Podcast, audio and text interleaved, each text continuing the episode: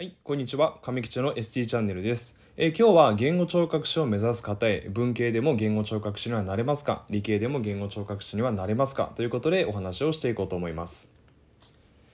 はい、えー今回の動画を最後まで見ていただけますと、言語聴覚士になるためには文系がいいでしょうか？理系がいいでしょうか？ということがわかりますので、ぜひ最後までご視聴いただけたらなと思います。えーこのチャンネルでは言語聴覚士に関する様々な情報を発信しております。え私は言語聴覚士亀吉と申しまして、えプロフィールは以下をご参照いただけたらなと思います。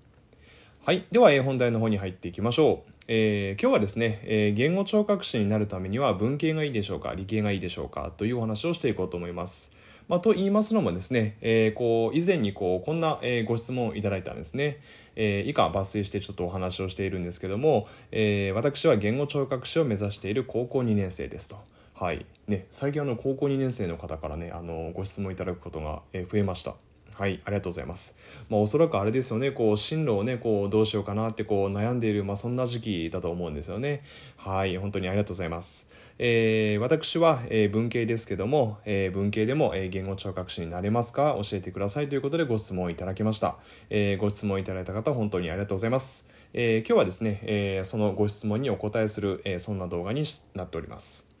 はい。えー目次ですけども、えーまず結論をお話ししまして、えー次に文系で困ったことのお話をしまして、えそして最後に、えまとめということでお話をしていきます。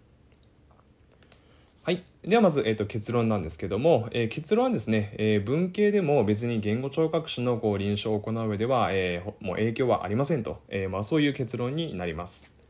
はい。と言いますのもですね、えー私のちょっとお話をしますと、えー私はあの文系出身なんですね。で、えー中学校時代の成績、なんと、えー、と5教科でですね、280点ぐらいしかなかったんですね。なかなかですね、あの300点の超え、ね、壁っていうのをこう超えられなかったんですよ。ね、5教科で60点取ればね300点取れるんですけどもなかなかねその壁が越えられなかったんですね。と言いますのも、えー理科とかねあとは数学ですね、えーそこら辺がねめちゃくちゃ苦手だったんですよ。うんまあ、ついでにこう国語も苦手だったんですけどねで、まあ、英語と社会はこうなんとかこうそこそこ平均よりもちょっと高いぐらいだったんですけども、えー後の3教科がですねこうめちゃくちゃ足を引っ張りまして、まあ、5教科で大体まあ280点ぐらいしかなかったんですねでそんな感じでですね別にこう特に勉強が得意だったわけでもないですしなんならこうどっちかっていうとこう文系の、えータイプなんですね。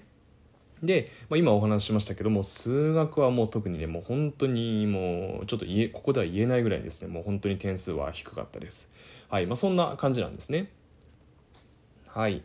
でですね、えーまあ別に、えーとまあ、文系でもねこうやって私みたいにまあ言語聴覚士には慣れていますので、えーそして別にこう普通にお仕事はできておりますので、まあ、別にこう文系でも言語聴覚士にはなれると、まあ、いうそういう結論なんですけどもまあでもですね、まあ、それでもこう、まあ、文系で困ったことといいますかまあこうまあ、数学とか、えーまあ、そういったところがこう苦手でこう困ったことですね、えーそこのお話をしますと、えー大きく、えー私はあの2つありましてですね、え1つははですねこう音響学っていう、まあ、教科があるんですね。あの補聴器のフィッティングだったりとか、まあ、そういう時にこうすごいこう、えー必要とする知識なんですけども、えーまあその音響学では結構こう数学的な要素がこう入ってくるんですねなので、えー、と数学が苦手な私には結構こう大変だったんですよであの単位ねこう取得するのも本当にこうギリギリでした。えっと、本試験ねあの、まあ、合格せず、えー再試験であまあなんとか合格でしょうと、はいまあ、そんな感じでも本当にこう音響学に関してはもうギリギリで単位を取得できたっていう、まあ、そんな感じです。であとはですねこう2つ目は、えー例えばですねこう臨床に出てから、えー学会発表とかですねあとは臨床研究とか、えーまあ、そういうことをねこう行うと、え統計学っていう知識が、え必要になります。でこれもですねこう統計学と言いますのは結構こう数学的なこう感覚が必要でして、え僕自身もですねこうかなりま統計学が苦手でしてあの、まあ、これからね本当にあのしっかりこう勉強していかないといけないなっていうところなんですけども、えーまあ、そんな感じでですね、まあ、大きくこの2つが、えやっぱりちょっとこう文系で困ったなというところではあります、まあ、ですけども本当にまあ先ほどもお話しした通り、まあ、普段ですねこう臨床を行う上でこう患者さんのこうリハビリをしたりとか、えー評価したりとか、えー行う上ではまあまあ、えー問題にはなってないですね。はい。でですね、えー、例えばですね、こうなんか聴覚の領域でこう専門としてこう働きたいとか、であとはまあ臨床研究とかこう学会発表をね、こうがっつりやっていきたいと、えー、そういう方に関しては、まあ確かに理系の方が有利かもしれないです。まあ、ですけどもですね、えーまあ、ただですねこうスタートっていうのはこうみんな一緒なんですよね。まあ、例えばこう今年の4月にこう、まあ、同期が3人入ってきたとでそしたらまあ3人ねこうみんなスタートは一緒なわけですよ。でその中の一人がですねいや実は俺なこう ST のバイトをね10年前からやってるんだぜみたいな。だから君たちよりはアドバンテージがあるんだぜみたいな。そんな話はないんですよね。なのでやっぱりこうスタートはこうみんな一緒なんです。なので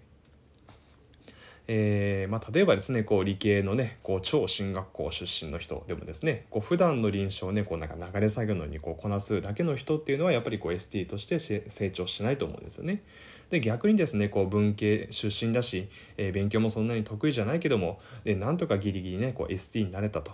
でまあ、そういう人でもですねこう普段の臨床の中で本当にこう患者さん一人一人にこう向き合って何かこう疑問に思ったことがあったらこう自分ですぐ調べたりとか、えー、先輩に相談して聞いたりとかであとはこう学会とか、えー、研修会とかそういうところにこう積極的に参加したりして、えーね、こう解決しようとすると、えー、そういう人はやっぱりこう成長していくんですね。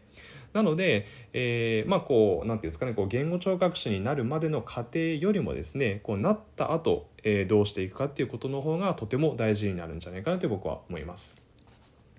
はい。ということで、えー、今日のまとめに移りますけども、えー、まあね、今日はあの文系でもこう言語聴覚士になりますかっていうまあご質問だったんですけども、まあ、結論言いますと、まあ、理系でも文系でもそんなに関係ないですと。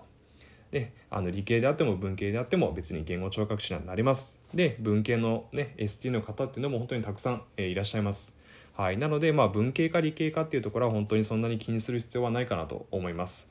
でむしろですねやっぱりこうその言語聴覚士になるまでの過程よりも、えー、資格を取得した後ですねこう臨床に取り組む姿勢で大きく、えー、その人が成長するかしないかっていうのが変わると思っております。でですね、えー、まあ高校生の方で、えー、これからですねこう ST を目指そうかなって思ってる方、えー、いらっしゃると思います。でもねこう自分は文系だから無理かなとかなんかそういうふうにこう思ってる方もしいらっしゃいましたら、えー、別にこう文系だから無理ではないと思いますので、えー、ぜひですねこう言語聴覚士をねこう目指していただけたらなと思います。はい。ということで、えー、今日の動画は以上になります、えー、最後までご視聴いただきありがとうございました。えー、これからもですね、言語聴覚士に関する様々な情報を発信していきまして、えー、これからもですね、こう言語聴覚士がこう身近な存在となれるように、えー、引き続き動画を発信していきます。えー、あと最近ですね、こうクラブハウスも始めましたので、えー、言語聴覚士亀吉と検索していただければ、えー、検索にヒットすると思いますので、えー、クラブハウスの方もね、ぜひフォローしていただけたらなと思いますし、であとは以下各種 SNS の方もやっておりますので、ぜひそちらの方もチェックしていただけたらなと思いますます。はい。では、えー、今日の動画は以上になります。最後までご視聴いただきありがとうございました。えー、ではまた次回の放送でお会いいたしましょう。ではまた。